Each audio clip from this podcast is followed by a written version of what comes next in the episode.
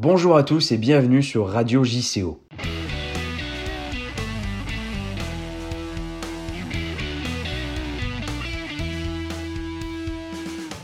Édition spéciale consacrée à la politique, avec au programme les élections municipales. Peut-on craindre un report des élections à deux semaines du premier tour? Le coronavirus inquiète. À Marseille, le sénateur Stéphane Ravier, le candidat du RN, caracole en tête des sondages. A-t-il une chance de remporter le scrutin?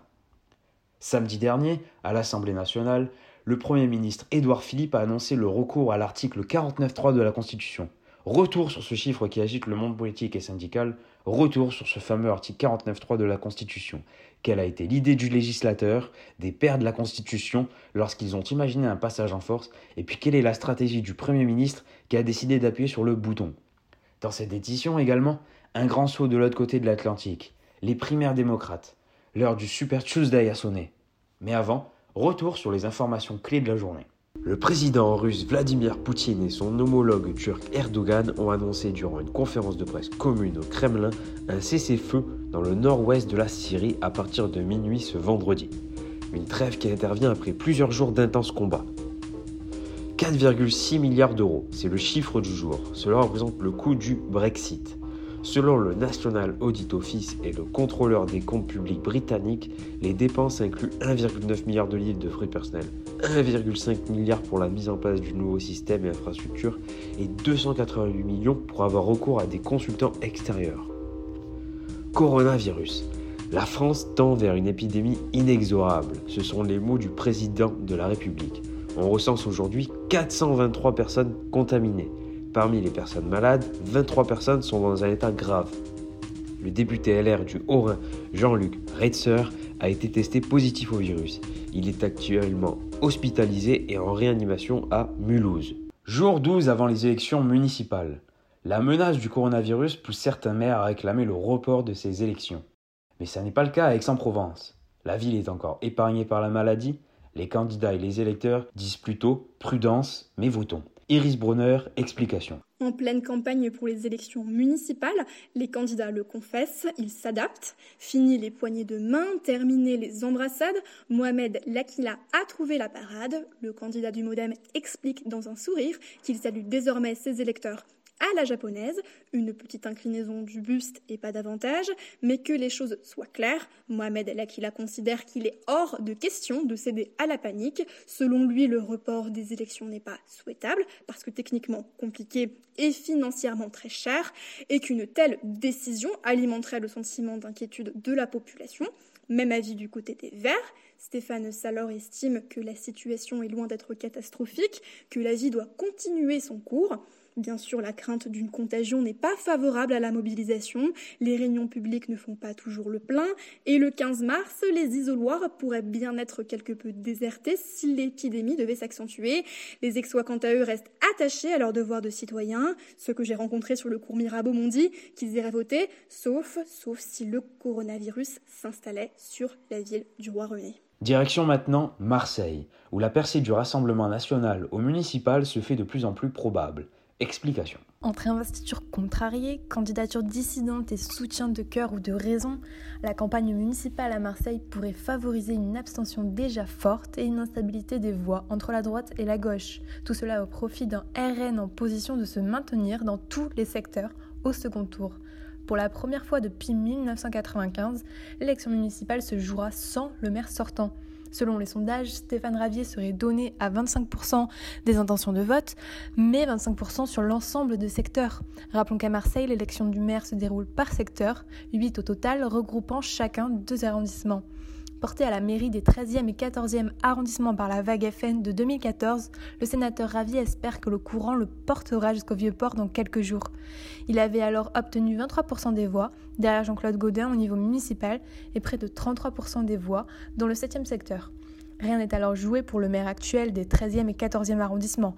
Une victoire certaine dans ces mêmes arrondissements et d'autres probables dans le 9e et 10e, le 11e et le 12e arrondissement ne garantiront pas à Stéphane Ravier la plus haute place de la mairie.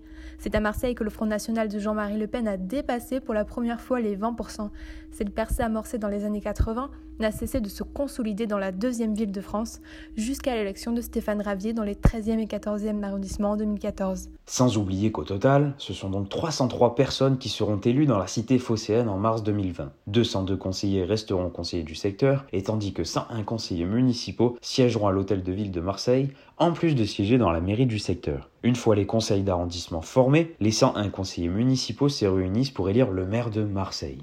C'est un moyen controversé de faire passer la réforme des retraites. Le recours à l'article 49.3 de la Constitution divise les Français. Quelles sont ses conséquences pour En Marche à 12 jours des élections municipales? Vincent Doyel nous apporte des éléments de réponse. L'enjeu est énorme pour la République En Marche. En grande difficulté, le parti présidentiel n'a plus beaucoup d'espoir de conquérir la capitale. Seul peut-être Lyon, Strasbourg ou encore Besançon semblent encore faire partie des plans d'Emmanuel Macron. Première vue, on pourrait se dire que déclencher un 49-3 à moins de deux semaines des municipales est un acte fou, voire kamikaze. LREM affiche déjà un déficit de confiance de la part des citoyens. Le président ne satisferait d'ailleurs qu'un Français sur trois, selon le dernier sondage d'Odax ACGI. On s'attend à ce que le 49-3 rende les opposants au parti encore plus radicaux et plus unis que jamais dans un même combat. Le prétendu déni de démocratie pourrait cependant être plus avantageux que prévu pour le président. On pourrait imaginer que cette voie soit la dernière réelle chance pour le parti présidentiel de faire passer sa réforme avant un fiasco annoncé au municipal. Emmanuel Macron utilise aussi cette fermeté pour conforter l'idée que ses sympathisants se font de lui. Je ne céderai rien, je tiendrai parole coûte que coûte envers les marcheurs. Avec un tel discours, le président reste sur sa ligne directrice et veut renvoyer l'image d'un chef d'État solide tenant plus que jamais ses promesses. Alors, course droit dans le mur ou contre-pied gagnant? Les prochaines semaines nous en apprendront forcément plus.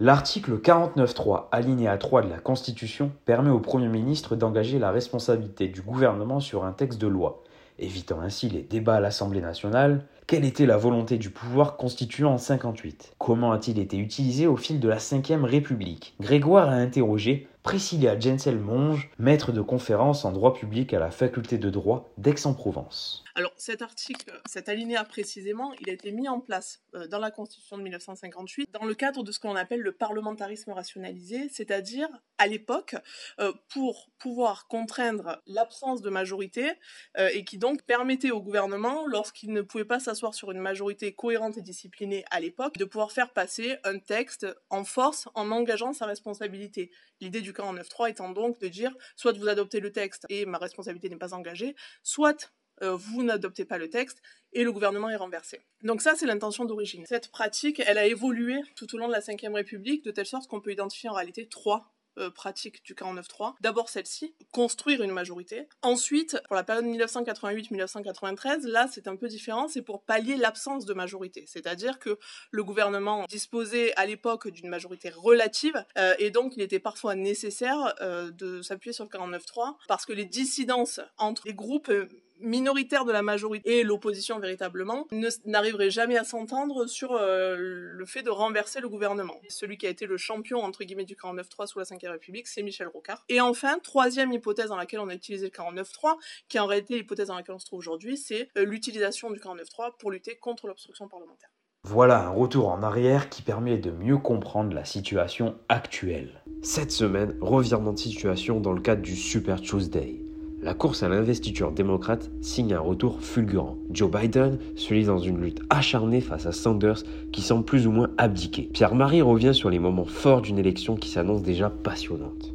Et oui, Johan, plus qu'un super Tuesday, on parlerait presque d'une super résurrection. Alors que l'on évoquait la mort du centre, le sénateur Joe Biden reprend la tête de la course. Suite aux démissions de Pete Buttigieg et Amy Klobuchar, le milliardaire bénéficie d'un soutien indéfectible. Dans cette course à l'investiture démocrate, l'issue de 14 élections primaires a reconfiguré complètement la gauche américaine. Mais pourtant, rien n'était joué. Son principal opposant, Bernie Sanders, dominait largement les sondages. Pourtant, chez UT début février, l'ex-vice-président de la Caroline du Sud n'a pas dit son dernier mot. En dépit d'un début de campagne jugé catastrophique, le candidat s'impose comme rassembleur des démocrates. Vous m'avez propulsé sur la voie pour aller battre Donald Trump, je ne vous décevrai pas. Selon le Los Angeles Times, Biden présenterait cette course comme un duel au sommet l'opposant à Bernie Sanders. Désormais, l'ancien vice-président américain s'impose dans exactement neuf États, dont parmi eux de grands foyers d'électeurs comme la Virginie et la Caroline du Nord. En ce qui concerne les autres candidats, les désistements s'enchaînent. Michael Bloomberg n'a pas réussi à concurrencer les deux adversaires en tête de liste. Pour Elizabeth Warren, même constat. Les rêves de présidence semblent bel et bien s'envoler. Vous l'aurez compris, chers auditeurs, c'est bien un duel au sommet qui opposera Biden à Sanders. Mais alors, qui affrontera Donald Trump au présidentiel de novembre?